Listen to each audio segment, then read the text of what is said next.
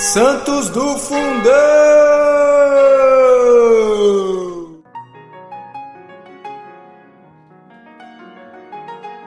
Hoje, dia 18 de novembro, temos uma história de um santo chamado São Patroclo.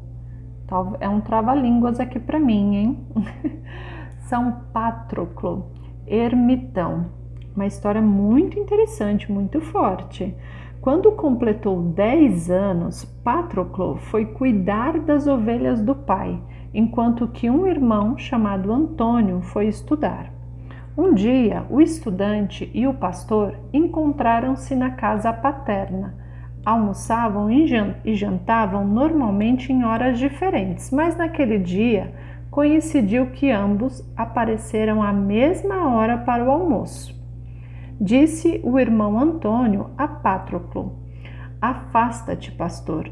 O teu ofício é cuidar de ovelhas, enquanto o meu é estudar. O meu ofício nobilita-me e o teu serviço te alvita. Patroclo recebeu o dito do irmão como vindo de Deus. Então ele abandonou as ovelhas no pasto e procurou escola, onde se iniciou nas letras Pouco tempo depois, pela inteligência, ele já havia superado o irmão Antônio. Recomendado na corte de Chidelberto, Patroclo exerceu o alto cargo em Paris. Quando seu pai morreu, a mãe quis casá-lo, mas o jovem, que já havia escolhido a Deus, procurou o bispo e passou a fazer parte do clero. Pouco depois, ele já era diácono. Um dia, foi repreendido pelo arcebispo porque é, ele se absorvia nas leituras, ele ficava envolvido na leitura ou na oração e não comparecia no refeitório com os demais. Ele compreendeu diante disso que ele deveria levar uma vida mais solitária. Assim, ele deixou a comunidade e foi buscar a solidão com grande ardor. Os fiéis descobriram ele depressa. A fama de santidade que, que operava curas tornou-se procuradíssimo e querido entre os fiéis. Conta-se que certa ocasião, é, em consequência da peste que, assolou, que assolou a região de Borges, é, ele se havia, onde ele havia fixado, né, para morar na, e viver em solidão, o diabo apareceu numa localidade, fazendo-se passar por São Martinho.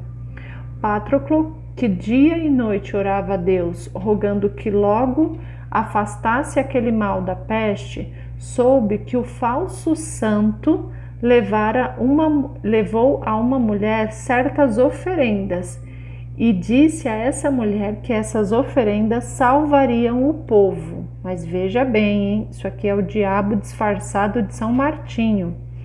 No dia seguinte, a mulher foi levar, junto com as oblatas, essa oferenda, pedindo para que fosse ensinado ela a usar aquelas oferendas.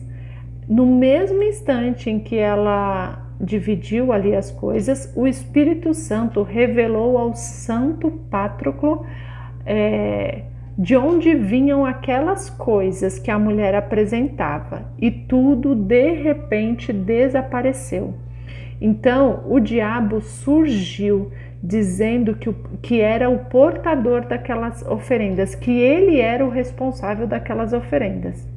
São Pátroclo construiu um, é, um mosteiro depois, né, em sua cidade em Colombier, quando viu que os discípulos que, ele, que já o seguiam eram tantos que ele já não poderia mais dar-se a quietude. Então ele construiu esse mosteiro. Ele nomeou um dos irmãos como abade e novamente ele, re, ele reencontrou-se na solidão. Ele faleceu no ano 576 e, mesmo depois de sua morte, continuou a operar milagres. Então, que este santo aí rogue por nós também no céu e que a história dele aí nos sirva de exemplo e reflexões nesse dia de hoje. Fiquem com Deus.